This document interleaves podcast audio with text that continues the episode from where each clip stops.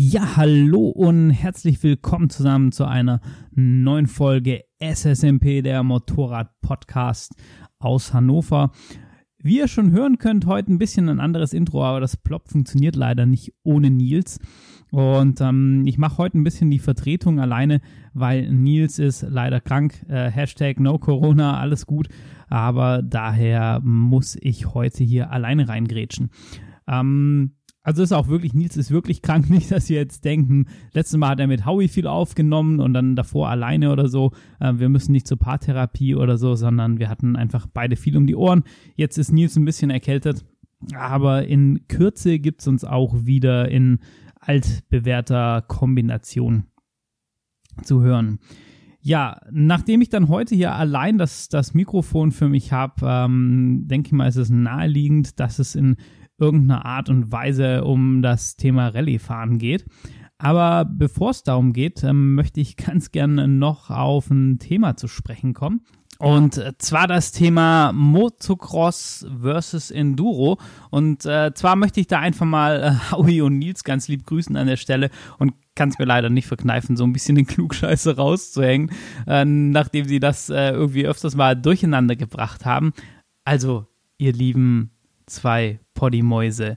Ähm, der, der größte Unterschied oder die größten Unterschiede zwischen Enduro und Motocross-Fahren aus der Sportsicht sind äh, zum einen, dass ähm, beim Enduro-Fahren quasi natürliche Hindernisse benutzt werden. Also alles, was da so rumliegt in der Natur, da guckt man eben, dass man da irgendwie drüber, hoch oder was auch immer kommt während man beim Motocross künstlich gestaltete Hindernisse in Form von einem Rundkurs hat. Und ähm, bei der Wettbewerbssicht, ähm, aber die ist ja gar nicht so relevant. Also ich selber finde ehrlich gesagt diese Unterscheidung zwischen ich fahre über ein künstliches Hindernis oder einen künstlichen Sprung oder ich habe da eben Wurzeln, Bäume, äh, was auch immer, Canyons, äh, Auffahrten und so, wo eben durch die Natur entstanden sind und habe dadurch ständig wechselndes Terrain, ähm, ist schon so für mich der, der größte Unterschied einfach zwischen Enduro und Motocross. Aber ähm, aus sportlicher Sicht nochmal, ähm, Enduro-Rennen sind eben in der Regel wesentlich länger. Also man kennt das ja, diese zwei, drei, vier Stunden Enduro-Rennen ähm, oder auch wo mal bis 130 Kilometer geht, je nach Wettbewerbsformat. Und im Vergleich dazu gehen so die Motocross-Rennen im Schnitt ähm, um die 25 Minuten oder so, um den Dreh, wo es auch eher um eine gewisse Anzahl mit, äh, also eine festgelegte Anzahl an Runden ähm, ab zu absolvieren gilt auf dem, auf dem Track. Und Motocross ist allerdings im Vergleich zum Enduro viel, viel schneller, weil, weil es im ja weniger technisch. Also Enduro hat quasi mehr Trail-Elemente von den Hindernissen, die ich überfahren muss. Und da, da kann ich einfach nicht so schnell fahren, während Motocross einfach auf, auf Highspeed und dass du wirklich auf den Punkt die Kurve triffst, auf den Punkt den, den Kicker eben und das jedes Mal wiederholst und deshalb sagt man so generell ist so das Verletzungsrisiko ein bisschen niedriger oder deutlich niedriger beim Enduro, einfach weil diese Geschwindigkeiten nicht so sind. Das beim Rallye-Fahren wieder anders, aber beim Motocross hast du eben diese hohen Sprünge, diese extremen Sprünge und hast so 25 Minuten Adrenalin, Vollgas und musst quasi alles on point liefern und hast beim Enduro im, im, im Gegenzug da niedrigere Geschwindigkeiten, aber eben machst du das drei, vier Stunden ja, ein bisschen, es gibt glaube ich auch so 24-Stunden-Rennen und ähm, solche Geschichten. So, ihr beiden, ich hoffe, das ist jetzt verständlich definiert. Äh, Klugscheißer-Modus äh, hier jetzt an dieser Stelle dann auch off und ähm, beendet, so ähm, dass wir jetzt zum eigentlichen Thema kommen und zwar, äh, ja, Rallye. Und möchte ich nicht über die Dakar, die vor ein paar Wochen zu Ende ging, sprechen. Das mache ich an anderer Stelle nochmal mit Unterstützung. Da machen wir nochmal ein schönes Recap. Da könnt ihr euch drüber freuen. Sondern so mal generell, ich habe ja angekündigt, dass dieses Rallye-Projekt jetzt von mir startet mit der Beta 390, die ich gekauft habe. Und da ich gedacht, da hole ich zum einen mal aus, was da jetzt genau kommt also zumindest mal für dieses Jahr. Und vor allem so Rallye allgemein, welche Optionen gibt es da, welche Veranstaltungen gibt es und, und was bereite ich denn jetzt vor dieses Jahr und wie ist denn die Rallye-Szene generell und vor allem wie sie in Deutschland darüber wollte ich ganz gerne mal so einen kleinen Monolog halten quasi und hoffe, ihr habt da Spaß dabei und wenn ihr irgendwie Erfahrungen habt, Interesse oder so, dann lasst es mich gerne wissen in den Kommentaren oder schreibt uns auf Instagram über Motocast oder wie auch immer. Ja, Leute, Modocast noch, noch ganz wichtig zu erwähnen, die, wo es noch nicht mitbekommen haben. Wir haben zusammen mit dem Bearcast und dem Pegaso Reise Cast ein ja, Netzwerk gegründet an Motorrad-Podcastern. Da sind auch schon zwei Neuzugänge dazugekommen und deshalb unbedingt mal auf www.modocast.de vorbeischauen und reingucken. Da gibt es ganz, ganz, ganz viel Content, falls ihr mit unseren Poddies alle durch seid. Ja, zum, zum Thema Rallye. Also wie gesagt, ich habe jetzt die Beta 390 gekauft dieses Jahr und werde für dieses Jahr keine Rallye starten. Das ist jetzt vielleicht ein bisschen enttäuschend. Ich hatte eigentlich schon überlegt, die Rallye Breslau oder so irgendwas anzugehen, wobei das auch gerade nur in, also zur jetzigen Planung, weil die Rallye Breslau ist ja mein, mein großes Ziel quasi, die jetzt erstmal zu fahren. Und das ist mir allerdings einfach zu wenig Vorbereitungszeit. Jetzt haben wir auch noch das böse C da draußen. Also wir wissen da gerade alle nicht, wann machen die Enduro-Strecken wieder auf und wann dürfen wir wieder trainieren gehen oder wann können wir trainieren gehen. Und ähm, ja, also von dem her weiß ich gerade einfach nicht, wie viel Vorbereitungszeit ich dieses Jahr bekomme, zumal das auch in Anführungsstrichen schon Ende Juni ist so dass ich halt einfach gesagt habe, hm, es, es, schmerzt mich und ich hätte das wirklich sehr, sehr, sehr gerne gemacht, aber irgendwie habe ich auch den Anspruch da, mich vernünftig drauf vorzubereiten und möchte da mit einem guten Gefühl an den Start gehen. Und ähm, das habe ich gesagt, gut, ich nehme mir jetzt mal dieses Jahr, vielleicht ergibt sich noch die Option, mal abwarten, dass wir so im, keine Ahnung, September oder so, vielleicht gibt es da nochmal irgendwo so eine kleinere Veranstaltung oder so, irgendwas, was man, was man angehen kann, was man mitnehmen kann, je nach, ähm, je nach Status gerade von, von dem Trainingsmomentum, wo, wo man eben steht. Ja, das, das Thema Rallye ganz, ganz allgemein nochmal. Also Rallye geht im Prinzip darum, dass man, äh, wenn wir schon definiert haben, Motocross, Enduro, Rallye, Du fährst quasi eine, eine, Strecke, die eher schnell ist, in Anführungsstrichen. Also ich habe da wenig äh, technisches in, ja, Terrain wie beim, wie beim Hard Enduro, wobei das auch immer mal wieder eingebaut ist, zumindest so ansatzweise technische Streckenabschnitte. Und letzten Endes geht es darum, sehr, sehr lange Etappen zu überwinden, die irgendwo so zwischen 2, 3, 400 Kilometern, also die gewerteten Etappen sind, ähm, was ich am Tag zurücklege. Und die muss ich dann eben noch selber navigieren mit äh, anhand von einem Roadbook. Das ist mein Hauptnavigationsinstrument, also wo mir dann eben sagt, bei Kilometer 36 musst du rechts abbiegen auf den kleinen Feldweg oder so.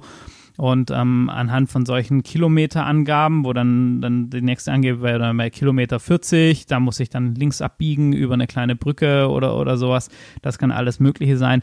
Navigiere ich mich eben dadurch und derjenige, der diese diese Navigationsaufgabe dann praktisch am besten bewältigt und die Strecke am schnellsten zurücklegt, der gewinnt dann quasi die Tagesetappe und die Zeit von allen gewerteten Etappen wird dann addiert und der, wo am Schluss die kürzeste Zeit hat, der hat das Ganze gewonnen. Aber um, um dieses Gewinnen geht es gar nicht mal so. Was für mich dieses Faszination am Rallye ausmacht, ist, es, dass es eine sehr spezielle Form ist von, von Motorradabenteuer. Und das merkt man auch in dieser Gemeinschaft von, der, von den Rallye-Fahrern. Also ich bin jetzt selber noch keine Rallye gestartet und habe auch noch kein Rallye-Bike und nichts und schon in Foren und so nur geschrieben von meinem Vorhaben.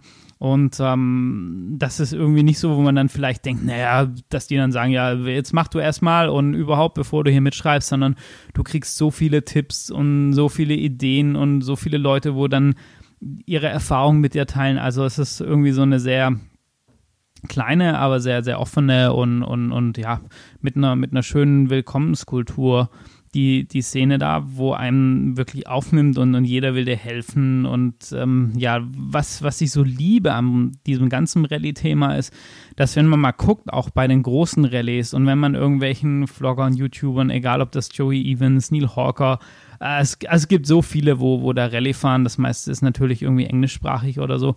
Ähm, da gibt es so viele bewegende Stories, warum Leute Rallye fahren oder warum sie dann gewisse Namen auf ihrem Motorrad haben, weil sie irgendjemanden, äh, der ein schlimmes Schicksal hatte, da irgendwie mitnehmen oder beistehen oder wie auch immer. Also da gibt es sehr, sehr viele sehr persönliche, sehr schöne Geschichten und das hat in vielen anderen Motorsportbereichen einfach keinen Platz mehr, sowas. Oder auch, dass man dann abends zusammen in der Runde am Lagerfeuer sitzt. Selbst bei der, bei der Decker oder so gibt es noch solche Szenen.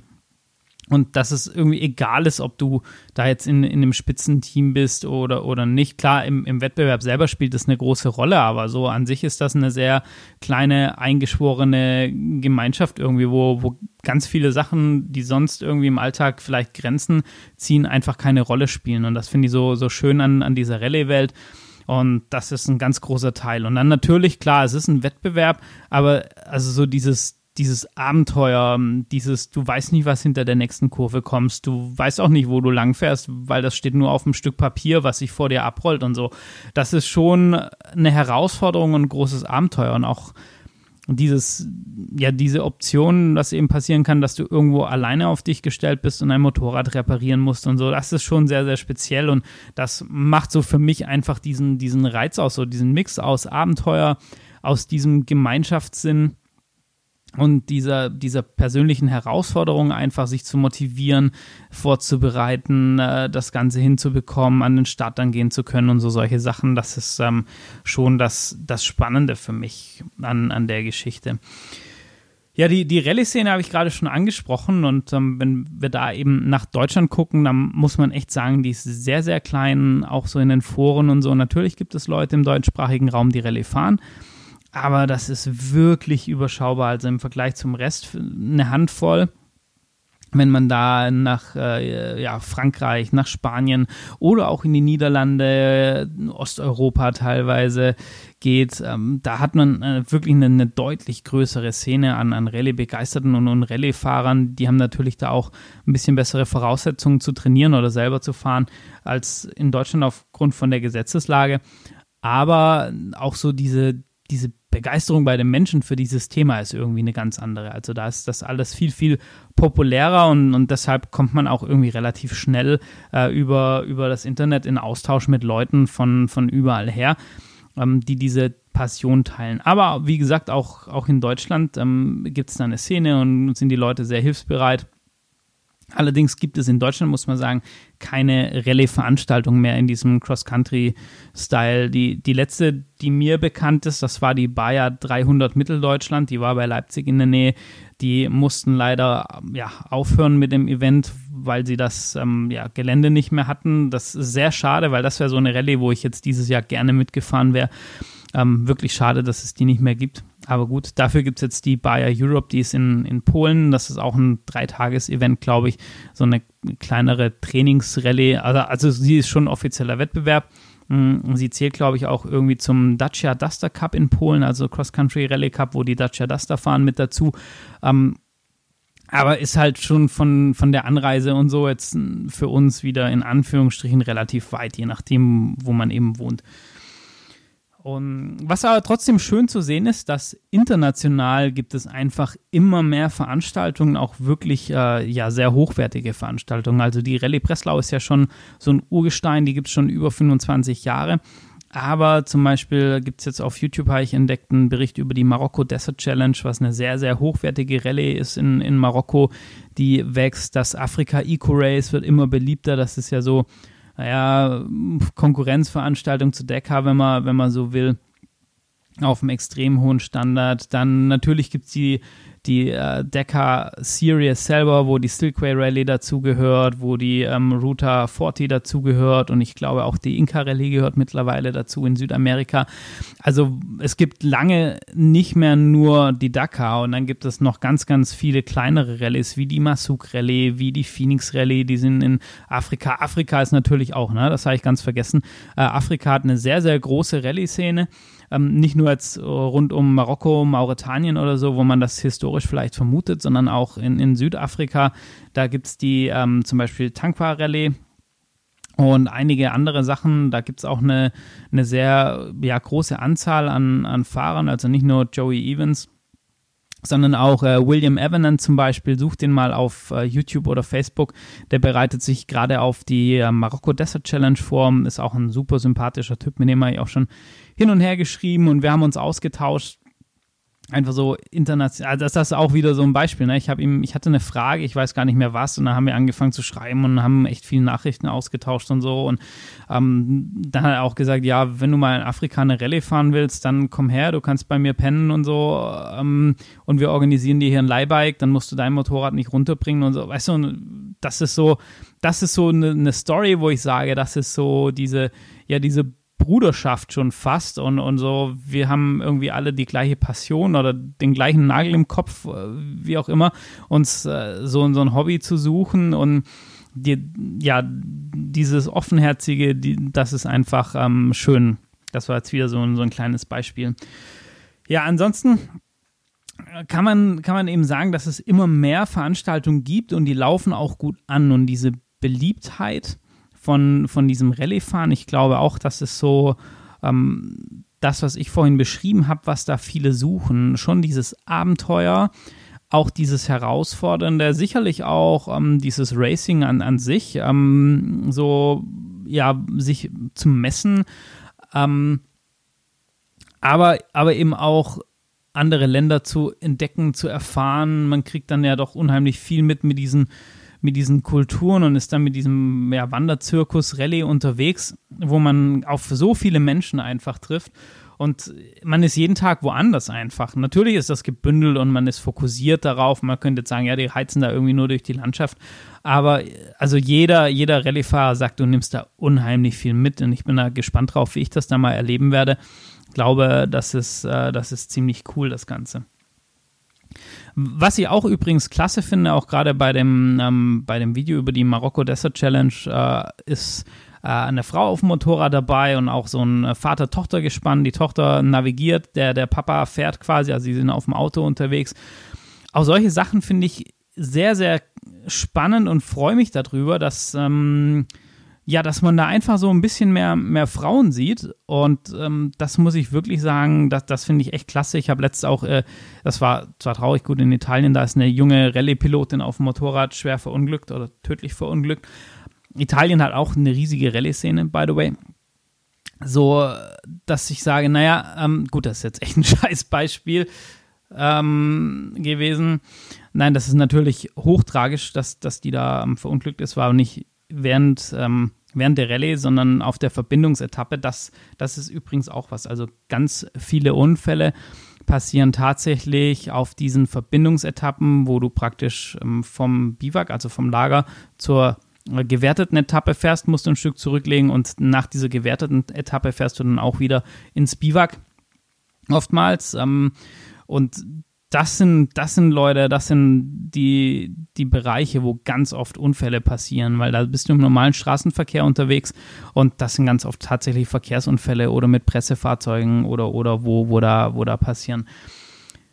Ja, äh, zur eigentlichen Aussage, ähm, das hier kommt jetzt echt ein bisschen blöd rüber. Nein, aber ich, ich freue mich, dass immer mehr Frauen einfach den, den Weg in den, in den Rallye-Sport finden, weil das, das macht das Ganze einfach nochmal bunter. Ich meine, die große Vorreiterin ist da natürlich Lia Sainz, die äh, Königin der Wüste, wenn, wenn man so will, die jetzt schon elfmal, wenn ich es richtig weiß, die Dakar gestartet ist und auch jedes Mal gefinisht hat, äh, mittlerweile auf Gasgas unterwegs. Und also ich, ich finde das einfach klasse, wenn das da ähm, noch bunter wird und äh, ganz, ganz viele Leute diesem wunderbaren Hobby nachgehen.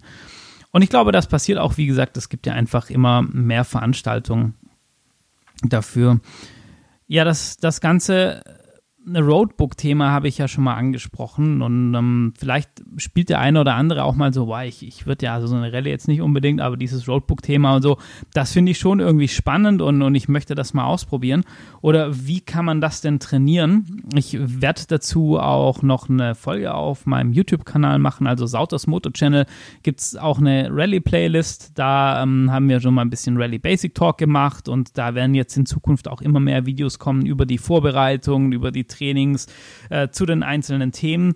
Und das Thema Roadbook fahren ist erstmal so, wenn man sich das anguckt, wirkt das sehr, sehr befremdlich, weil es überhaupt nichts mit Navigation zu tun hat, wie man das vielleicht so kennt. Also von seinem ähm, Navi, auch wenn die ein GPS auf dem Motorrad haben, wo man dann eben eine Route sieht oder eine Straße und dann heißt an der nächsten Kreuzung links und ähm, ja, dann haben sie ihr Ziel erreicht oder so. Das ist da eben alles nicht beim Rallye-Fahren, sondern da funktioniert das ein bisschen anders. Und zwar habe ich diese, diese Wegpunkte, äh, diese GPS-Punkte, das sind eigentlich mehr Kontrollpunkte, wenn man so will, dass ich dann auch wirklich die Route so abfahre, wie sie im Roadbook steht, weil sonst könnte ich ja theoretisch einfach irgendwie so anpeilen, wo ist dann das Ziel und nehme einen Kompass und fahre querfeldein und, und kürze eben ab und bin dann als erster da. Und deshalb gibt es diese Kontrollpunkte, diese GPS-Points, wo ich durchfahren muss, wo dann auch dieser Tracker dann eben bestätigt, dass ich da war, sonst kriege ich eben Zeitstrafen. Äh, genau, das mal so grob. Und, und auf diesem Roadbook, ich äh, mache äh, da mal irgendwie ein Bild in die, in die Videobeschreibung hier oder in die Show Notes und ähm, poste das mal auch auf äh, Instagram, wie sowas aussieht. Da sind eben ganz, ganz viele Informationen drauf. Also man liest das von links nach rechts. Links sind immer die Kilometer, also einmal die Gesamtkilometer bis dahin und dann die äh, Kilometer vom äh, bis zum nächsten Wegpunkt oder bis zum nächsten Roadbook-Eintrag. Dann habe ich quasi das, das Hauptfeld, wo alles Mögliche an Informationen drin ist. Also da sind dann in Pfeilen oder so wird angedeutet, in welche Richtung ich abbiegen muss. Äh, und es gibt da wahnsinnig viele Symbole, die sollte man alle können. Also das ist von Veranstaltung zu Veranstaltung unterschiedlich.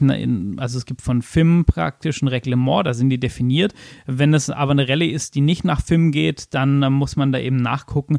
Die haben ihre eigenen Roadbooks und haben dann eben entsprechend auch ihre eigenen Symbole drin. Die sind zwar meistens sehr nahe angelegt an, an der FIM, also beim, bei der FIM sind die Roadbooks auch auf Französisch, da muss man sich so ein paar Brocken Französisch aneignen und die anderen dann teilweise auf Englisch. Ähm, oder auch Französisch sieht man da relativ oft, aber auch Englisch mittlerweile viel bei anderen Veranstaltungen.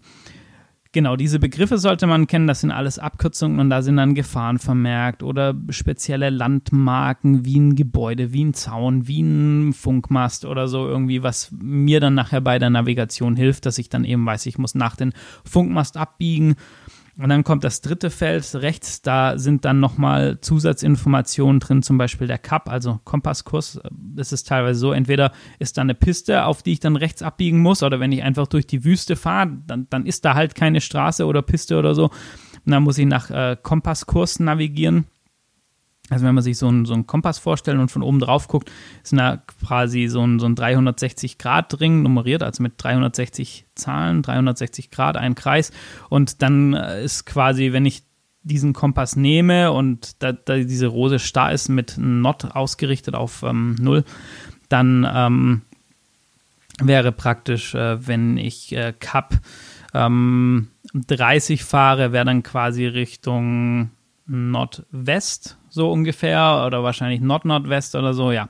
Auf jeden Fall wird mir diese Zahl, dieser Cup angezeigt und ähm, das wird dann, steht eben auch in diesem rechten Feld, biege ab und dann Cup, ähm, keine Ahnung, 200 irgendwas und dann muss ich eben so lang mein Motorrad drehen oder so einen Radius fahren bis auf meinem Cup Repeater, das wird mir auch im Cockpit angezeigt, dann diese 230 steht und dann weiß ich, dass ich auf dem richtigen Kurs bin und muss dann diesen, diesen Kompasskurs quasi halten. Das ist das nächste ähm, Navigationsmodul und dann habe ich noch ein GPS drauf. Bei den Profi-Rallyes wie der Dakar ist das ein spezielles System, was dann nur angeht, wenn ich mich einem Wegpunkt annähere, dann erscheint auf mal so ein Pfeil, der mich zum Wegpunkt ähm, führt. Bei den in Anführungsstrichen äh, Anführungsstrichen einfacheren Rallyes. Ähm, da habe ich quasi die Wegpunkte auf einem normalen GPS-Gerät, einem kleinen, und fahre, also aber nur diese Punkte, das ist kein Track oder so irgendwie, wo dann praktisch dieses System ähm, das Ganze übernimmt, dass ich diese, diese Wegpunkte finde. Aber das ist, zeigt mir halt auch nur an, der Wegpunkt und ich muss trotzdem meinem Roadbook folgen und in der Nähe von dem Wegpunkt hilft mir dann erst das ähm, Navigationsgerät, dass ich das finde. Ja, und jetzt ist halt die Frage, wie kann ich das zum einmal ausprobieren, wenn ich, wenn ich das möchte, äh, ausprobieren möchte, oder wie kann ich das üben oder sonstiges? Und zwar ähm, gibt es da mehrere Optionen. Und zwar, ähm, ich kann zum einen jemanden, der sich so ein bisschen damit auskennt, der kann mir ein Roadbook natürlich machen, selber auf Papier schreiben und dann kann ich das nachfahren. Ich brauche da nicht zwangsläufig einen Roadbook-Halter, ich kann das auch mit einem ähm, mit einem äh, Tankrucksack machen oder so. Oder es gibt auch, wenn man im Internet so ein bisschen guckt, bei F2R zum Beispiel oder von Acerbiz gab es die früher mal auch, die kriegt man immer mal wieder gebraucht. Ähm, ich sage mal so ganz grob, wenn ich ein bisschen gucke, kriege ich so einen manuellen Roadbook-Halter zwischen 30 und 60 Euro irgendwie. Oder ich finde auch ganz, ganz, ganz viele Bauanleitungen, wo ich mir so ein Ding aus allem möglichen, einer Tupperdose, irgendeinem Gehäuse, was eigentlich für, für Elektrik gedacht ist oder sowas, wo ich mir das low-budget-mäßig selber bauen kann und, und damit kann ich dann quasi schon mal, schon mal losfahren. Ich werde euch da mal ein bisschen auch ein paar Links dazu in die Show Notes packen von ähm, manuellen Roadbook-Haltern zum Kaufen und von der Bauanleitung werde ich euch noch eine raussuchen, wen das interessiert. Das packe ich da auch mal rein. Ja, wenn ich mir jetzt die Roadbooks erstellen will, ich kann mir das selber machen mit irgendeiner Excel-Liste und kann das dann da reinmalen oder so. Oder man kann mal auf die Website gehen, Rally Navigator. Das ist eigentlich ganz cool. Man kann sich da kostenlos anmelden und man kann dann da Roadbooks erstellen. Also das greift quasi auf Google Maps zu und ich kann mir dann da meinen Track bauen und das überträgt das gleich da und da abbiegen und so. Und ich kann sagen, ich möchte für die und die ähm, Art und Weise Cross Country nach Film zum Beispiel ein Roadbook machen. Dann sind da gleich alle Symbole drin und ich kann das bearbeiten und so das ist eigentlich ziemlich cool und, und schon sehr professionell. Und dann sind das eben so Abo-Angebote, je nachdem, ähm, wie ich das Ganze nutzen will. Ähm, also wenn ich das für mich benutzen will, dann sind das, glaube ich, irgendwie 50 Dollar im Jahr. Und dann gibt es noch irgendwie zwei Staffeln, da weiß ich aber nicht genau, was da der Unterschied ist. Da kann ich das dann mehr teilen und so. Und wenn ich dann irgendwie wirklich Wettbewerbs- oder Veranstaltungen damit erstellen will, dann brauche ich eben ein teureres Jahresabo. Aber äh, ziemlich cool, weil ich kann das dann zum einen exportieren und kann das ausdrucken, ähm, kann mir dann ein Papier-Roadbook zusammenkleben oder aber, was ich persönlich sehr, sehr cool finde, ähm, viele haben, oder ja, viele eigentlich fast jeder hat ja heute irgendwie ein Handy oder ein Tablet oder sowas auf dem, auf dem Motorrad dabei. Tablet wird ja auch gerne als Navi mittlerweile benutzt. Und es gibt von Rally Navigator eine kostenlose App. Und mit der App kann ich quasi direkt äh, digital Roadbook fahren und da habe ich dann einen Tripmaster drauf, ich habe eine Cup-Anzeige drauf und ich kann mir mein selber zuvor erstelltes Roadbook in diese App quasi reinladen und kann mir das auf dem, auf dem Display quasi anzeigen lassen. Also wenn ihr das nutzen wollt, dann ähm, ist ein Tablet wahrscheinlich besser, einfach weil ihr ein bisschen größeres Display habt. Aber ihr könnt sonst auch die Rally Navigator App einfach in Kombination mit eurem Papier-Roadbook benutzen und spart euch dadurch einen Tripmaster und einen Cup Repeater zu kaufen, weil das ist eben sehr, sehr teuer. Wenn ich eine richtige Rallye fahre, wettbewerbsmäßig, dann würde ich wahrscheinlich trotzdem auf Cup Repeater und einen ähm, also Cup Repeater ist das, was mir diesen Kompasskurs anzeigt. Und den Tripmaster, das ist mein Kilometerzähler quasi setzen. Was da die Unterschiede zum normalen Kilometerzähler sind, da kann ich auch nochmal drauf eingehen, wenn euch das interessiert. Wenn wir mal so diesen ganzen Navigationsaufbau besprechen, vielleicht in der nächsten Folge, vielleicht wird das auch ein neues Format hier. Lasst es mich wissen, wenn ihr mehr zu dem Thema und Rallye-Details hören wollt, wie das Ganze funktioniert. Ähm, dann könnten wir auch mal so einen Aufbau von so einem Navigationstower quasi besprechen oder diesem Navigationsbau. Ähm, genau, die sind auf jeden Fall sehr, sehr teuer, sind sehr robust zwar auch, aber das sind halt dann gleich mal irgendwie einige hundert Euro, was ich da in Equipment stecken muss, während die App halt kostenlos ist und das so für äh, ein bisschen Spaß am Wochenende auf jeden Fall ausreichend ist. Ähm, es gibt da auch ähm, Bluetooth-Fernbedienung, so dass ich mein Roadbook ähm, auf meinem äh, praktisch Tablet oder Handy vorspielen, vorspulen kann per Knopfdruck am Lenker. Also da ist das Ganze dann schon sehr komfortabel und ich habe da wirklich eine sehr coole und sehr kostengünstige Lösung, wie ich Roadbook fahren kann. Und ja, damit kann es dann im Prinzip schon losgehen, weil ihr könnt dadurch überall Roadbook fahren. Ihr könnt euch eure Feierabendstrecke als Roadbook nachbauen. Ihr könnt, wenn ihr das Glück habt und irgendwo wisst, wo man legal Offroad fahren kann, äh, irgendwelche Wirtschaftswege, Feldwege, wie auch immer, dann könnt ihr die mit einbeziehen und könnt euch da quasi eure eigenen ja, Rallye-Stages bauen ne, und könnt da einfach das trainieren, nach Roadbook zu fahren. Oder im Idealfall habt ihr einen Kumpel, der euch eine Strecke baut und ihr baut dem eine, ihr tauscht dann die Roadbooks aus untereinander und dann fahrt ihr diese Strecke ab. Und dann habt ihr im Prinzip schon sehr, sehr nah das, was ihr auch bei der Rallye habt. Ihr bekommt ein Roadbook, aber ihr seid diese Strecke davor nicht selber gefahren und ihr habt sie auch nicht selber erstellt. Also das ist schon, schon ziemlich cool das ist für mich so eine Variante, was ich dieses Jahr auch äh, stark forcieren will, dieses Roadbook fahren. Also neben natürlich ganz viel Zeit auf der Beta verbringen und meine ja, generellen Offroad-Fahrkünste, naja, Künste würde ich jetzt noch nicht sagen. Äh, Nils lacht jetzt wahrscheinlich, wenn er das hört.